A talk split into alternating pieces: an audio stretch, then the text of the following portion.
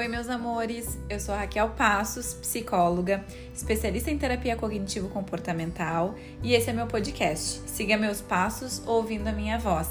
Que eu comecei lá em 2020, dei uma parada e tô de volta esse ano de cara nova, repaginado, e eu espero que vocês gostem e encaminhem para as pessoas que vocês acham que possam estar precisando escutar isso também.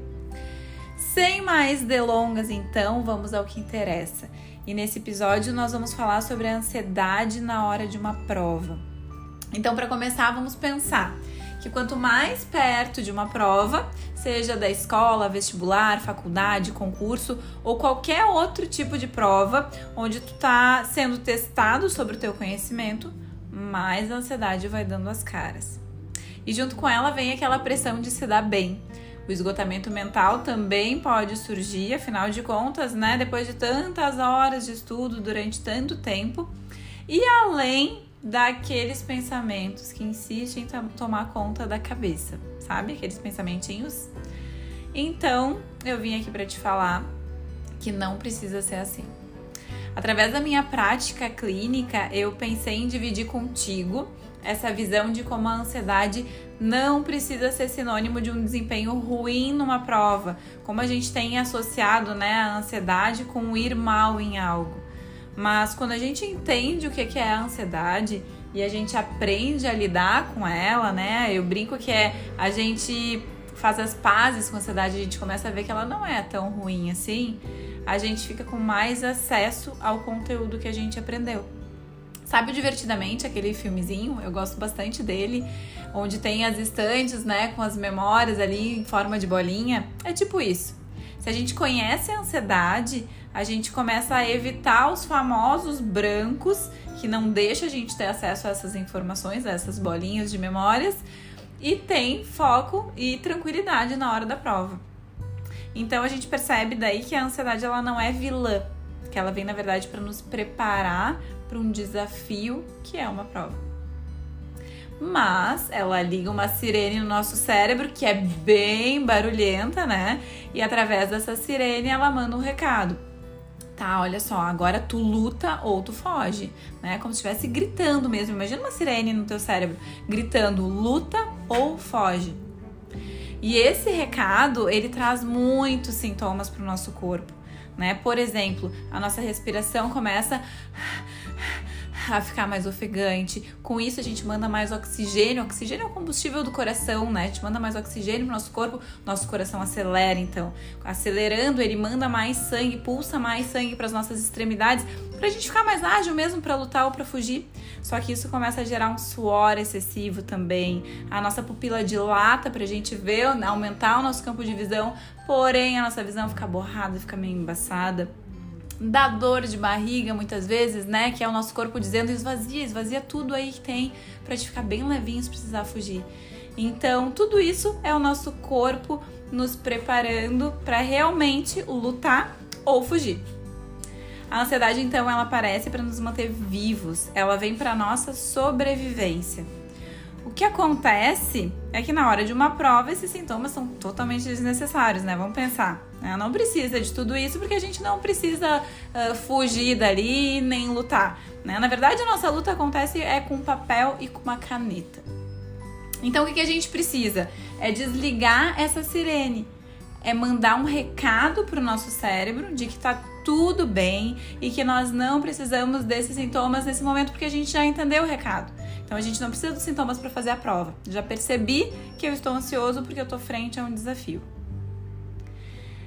Então, se eu focar no sintoma, vai vir aquele famoso branco, porque o cérebro não vai acessar as informações e vai focar no, no, na sirene gritando luta ou foge, né? O que, que a gente tem que fazer então para desligar essa sirene? Aquela famosa técnica de respiração. E daí tu pode até pensar, ah, mas uma respiração não vai me ajudar. Mas vai. E não sou eu que tô falando, não, tá? Isso é comprovado cientificamente. Por quê? Porque lembra que tudo começou ali com sintomas fisiológicos através da minha respiração? Então, se eu controlar a minha respiração, os meus sintomas começam a diminuir, a minha respiração começa a ficar menos ofegante, meu coração começa a desacelerar e assim por diante, todos os sintomas começam a diminuir também. Então, toda vez que eu soltar mais ar do que puxar, né, eu tô mandando um recadinho pro meu cérebro de que ele pode desligar o alarme porque tá tudo sob controle. Não é à toa que a gente fala para alguém quando a pessoa tá ansiosa, a gente fala assim, calma, respira, né? A gente nem sabe o bem que a gente tá fazendo para essa pessoa, mas a gente tá praticamente, né, dando um remedinho ali dizendo, ó, tem como controlar esses sintomas. E tu pode usar qualquer técnica de respiração, tá? Na internet a gente tem várias. Eu gosto muito de duas que eu sempre passo para os meus pacientes, que é a técnica 336. Então tu vai aspirar contando até 3 pelo nariz. Tu vai segurar contando até 3 de novo. E tu vai soltar pela boca contando até 6. Isso tu vai fazer algumas vezes até perceber que tu tá se sentindo melhor. E tem a outra que eu gosto bastante, que é a minha xodó, que é a flor e a vela que a gente vai aspirar pelo nariz, imaginando que a gente tá cheirando uma florzinha, imagina a flor que tu gosta. E tu vai soltar o dobro do tempo pela boca, assoprando uma velhinha, não para apagar a chama, só para dar uma mexida nela. Então, o dobro do tempo tu assopra. E isso também tu vai fazer à medida que tu vai se sentindo melhor. Tu pode fazer, inclusive, não só no momento da ansiedade, vai fazendo durante a semana anterior, né? Algumas vezes durante o dia, que isso vai te fazer lembrar também de fazer a técnica de respiração quando tu se sentir mais ansiosa, certo? Mas qualquer é técnica de respiração, lembrando sempre que eu tenho mais que soltar ar do que puxar. Feito isso, então, é hora de trabalhar a cognição que ela vai aparecer nesse momento através dos teus pensamentos.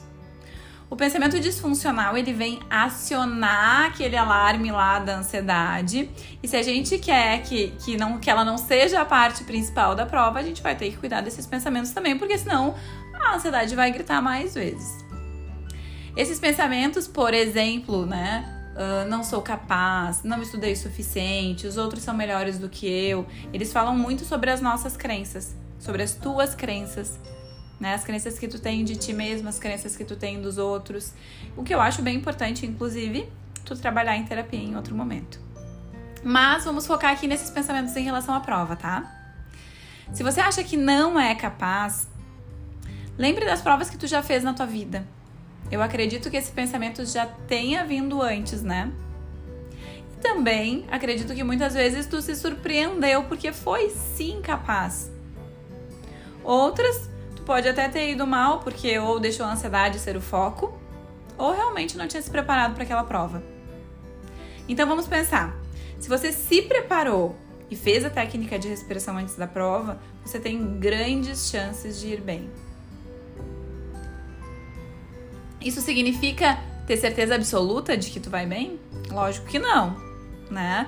Mas quanto mais tu afirmar eu dei o meu melhor nas condições que eu tinha e vou fazer essa prova de forma tranquila para sair o melhor que eu posso, mais você foca no racional e se mantém com mais acesso ao que estudou. Aquelas estantes da memória que eu falei lá antes. E consequentemente assim, aumenta as chances de tu se sair bem. Agora, se o teu pensamento é do tipo não estudei o suficiente, reflita comigo. Você realmente não estudou? Se não, não vai ser agora nos 45 do segundo tempo que vai aprender tudo. Nem tenta passar o último dia ou a noite em claro tentando aprender tudo que tu deveria ter feito com o tempo. Porque isso só vai aumentar a tua ansiedade. Então, se você não estudou o suficiente, controlar a ansiedade vai te ajudar a fazer o melhor que pode. Com a consciência, é claro, de que poderá não ter um ótimo resultado.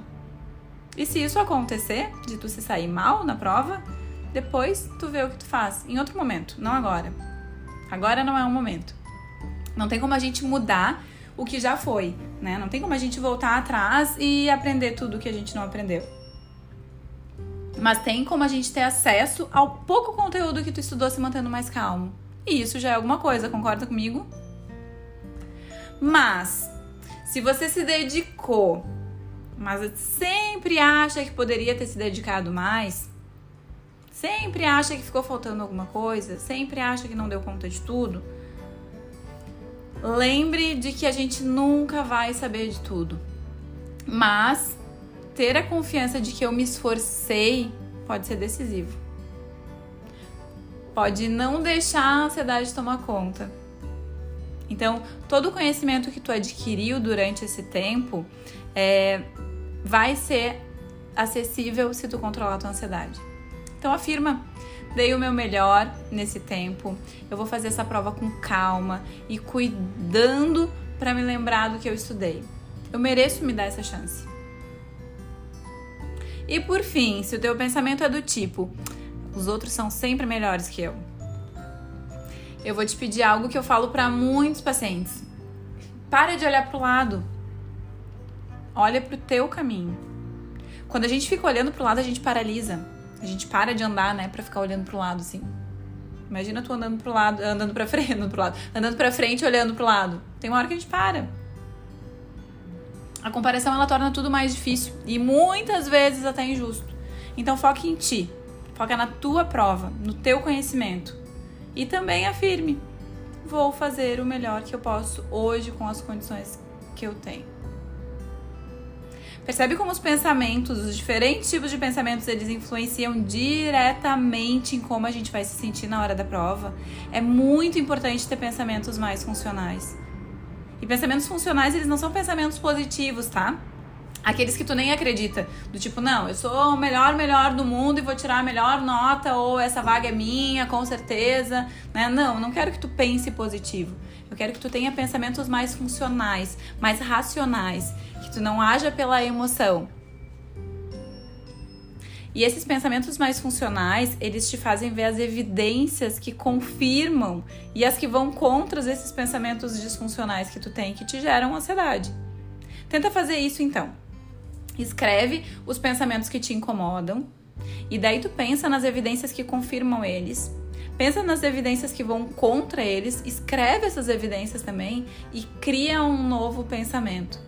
Parece doido a gente falar assim, né? Cria um novo pensamento. Mas cria mesmo. Escreve lá um novo pensamento utilizando essas evidências. Que pode ser, por exemplo, é, eu poderia ter estudado um pouco mais, mas eu estudei o suficiente e eu vou dar o meu melhor. E quanto mais calma eu me manter, melhor vai ser para mim. Percebe como é mais fácil de aceitar esse tipo de pensamento? E eu falo para te escrever, porque o nosso cérebro ele é muito visual. Então fica muito mais fácil da gente racionalizar quando a gente escreve. Inclusive, esses nossos pensamentos disfuncionais, eles parecem perder um pouquinho a força quando a gente coloca no papel. Às vezes a gente até se envergonha um pouquinho deles e diz, meu Deus do céu, não acredito que eu tava pensando isso. Por quê? Porque a gente tá vendo de fora, né? Uh, não somente sentindo aquilo, mas a gente tá vendo, tá lendo. Então fica mais fácil. Escreva então no papel todos os teus pensamentos, as evidências que vão contra, as evidências que confirmem, crie um novo pensamento e coloque esses novos pensamentos em bilhetinhos, divide em frases ali para te ajudar a enfrentar a prova. E coloca essas frases espalhadas em vários locais que tu vai ver. Pode ser nas notas do teu celular, pode ser na própria proteção de tela do teu celular, no teu notebook, no teu caderno, enfim, vai escrevendo, né? Porque uh, isso vai te ajudar bastante. A gente chama essa técnica de cartão de enfrentamento. Mas eu apelidei ela carinhosamente de chefe manda. Porque, né, com eles, o nosso cérebro entende que é assim que a gente quer que ele funcione. Então, a gente, ele respeita a gente também. Agora, meu povo, que a gente já entendeu por que, que a ansiedade aparece, a gente aprendeu como diminuir a intensidade dos sintomas dela, e também como lidar com os nossos pensamentos disfuncionais referentes à prova. Outra coisa que a gente precisa dar atenção são coisas bem simples, mas que elas podem ser algo que gera ansiedade na hora da prova e que descompensa total daí. Né? Principalmente se for vestibular ou concurso, né, que a gente precisa se preparar um pouquinho mais. Então eu vou pontuar algumas para te anotar aí. Primeiro, confira o local da prova. Onde vai ser tua prova? Como que tu vai até lá? Que tempo tu tem? Que tempo tu precisa para chegar lá uh, com tempo hábil e suficiente, né? Pra te, sei lá, poder acontecer um imprevisto no meio do caminho lá e tu mesmo assim não se atrasar. Vai com o tempo, confere o local, vê como tu vai. Segundo, material que tu precisa levar né? Ah, é caneta, que cor é, vê se tá funcionando, se puder deixa uma reserva, né? Enfim, tudo que tu precisa levar de material. Terceiro, teu documento, né? O documento com foto sempre precisa, então já leva lá. Se precisar levar o comprovante de inscrição também. O quarto é a questão da roupa. Parece uma coisa bem boba, mas a roupa é muito importante. Deixa separada a roupa que tu vai colocar. Se for possível, já experimenta antes para ver se tu vai se sentir confortável, né? Se não é aquela alcinha fica caindo que tu tem que ficar puxando, ou se não é uma roupa que tá meio apertada, tá incomodando, uma calça desconfortável, enfim. Coloca uma roupa bem confortável, que tu se sinta bem com ela que tu saiba que se o local tiver quente, vai ser uma roupa fresquinha, ou se o local tiver frio, que tu vai ter um casaquinho ali para colocar tá? Isso faz diferença. Quinto, comida e bebida. Se tu puder levar comida e bebida, já deixa organizadinho. Ah, é uma água, um chocolatinho, uma barra de cereal, enfim, né? O que tu puder levar, já deixa ali em mãos. Sexto, não coma nada pesado na noite anterior e nem antes da prova. O nosso corpo ele já tem a tendência de esvaziar tudo quando a gente tá ansioso, né? Então, assim, ah, vem aquela dor de barriga, vem uma ânsia de vômito, né? Então, aquilo ali já começa para nos preparar. Então, coma algo alguma coisa leve, né? E não, não inventa de experimentar novas culinárias, enfim. Uh, come uma coisinha levinha para ficar de boa, tranquilo. E o último é, o sétimo é, tem uma boa noite de sono. O sono ele é o pai de um bom resultado para tudo na nossa vida. E inclusive ele ajuda na nossa memória, tá? Então, foca no sono e dorme uma noite tranquila antes da prova. Vamos então, dito isso tudo, né, ao resumo dessa ópera toda. Quando a gente tá frente a um desafio ou a um perigo, a gente sente ansiedade. Porque o nosso cérebro entende que a gente precisa lutar ou fugir. Isso não é para nos deixar mal, tá? Mas é para nos preparar a enfrentar, a, a enfrentar essa situação que tá ali. Por isso que aparecem os sintomas no nosso corpo. A ansiedade é o, que a gente, é, é o sentimento que a gente mais tem sintomas no corpo. Mas eles estão apenas nos deixando mais ágeis, mais preparados para enfrentar a situação. Só que tem situações que a gente não precisa desses sintomas todos, né? Porque a nossa luta é um pouquinho diferente. Como no caso de uma prova, que eu brinquei ali que a gente vai lutar com a caneta e com o papel. Então a gente precisa respirar bem, a gente precisa soltar mais o ar, para que o nosso cérebro entenda que nós estamos com controle da situação, para que esse alarme seja desligado. Sem o alarme, mais concentração e mais acesso ao conteúdo estudado.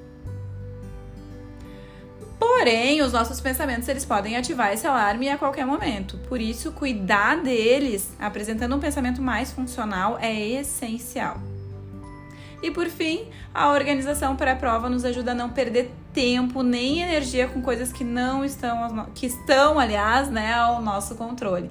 Então, tudo que tiver ao meu controle, eu vou lá e vou organizar. Claro que acontecem algumas coisas às vezes imprevistos, né? A gente sabe, a vida é assim. Mas o que tiver no meu controle, eu já vou ter ali tudo organizado e não vou perder tempo e energia com isso. E mais importante de tudo, lembre-se que esse podcast, ele tá aqui para te ajudar a fazer a tua prova, mas ele não exclui a terapia para quem precisa, tá?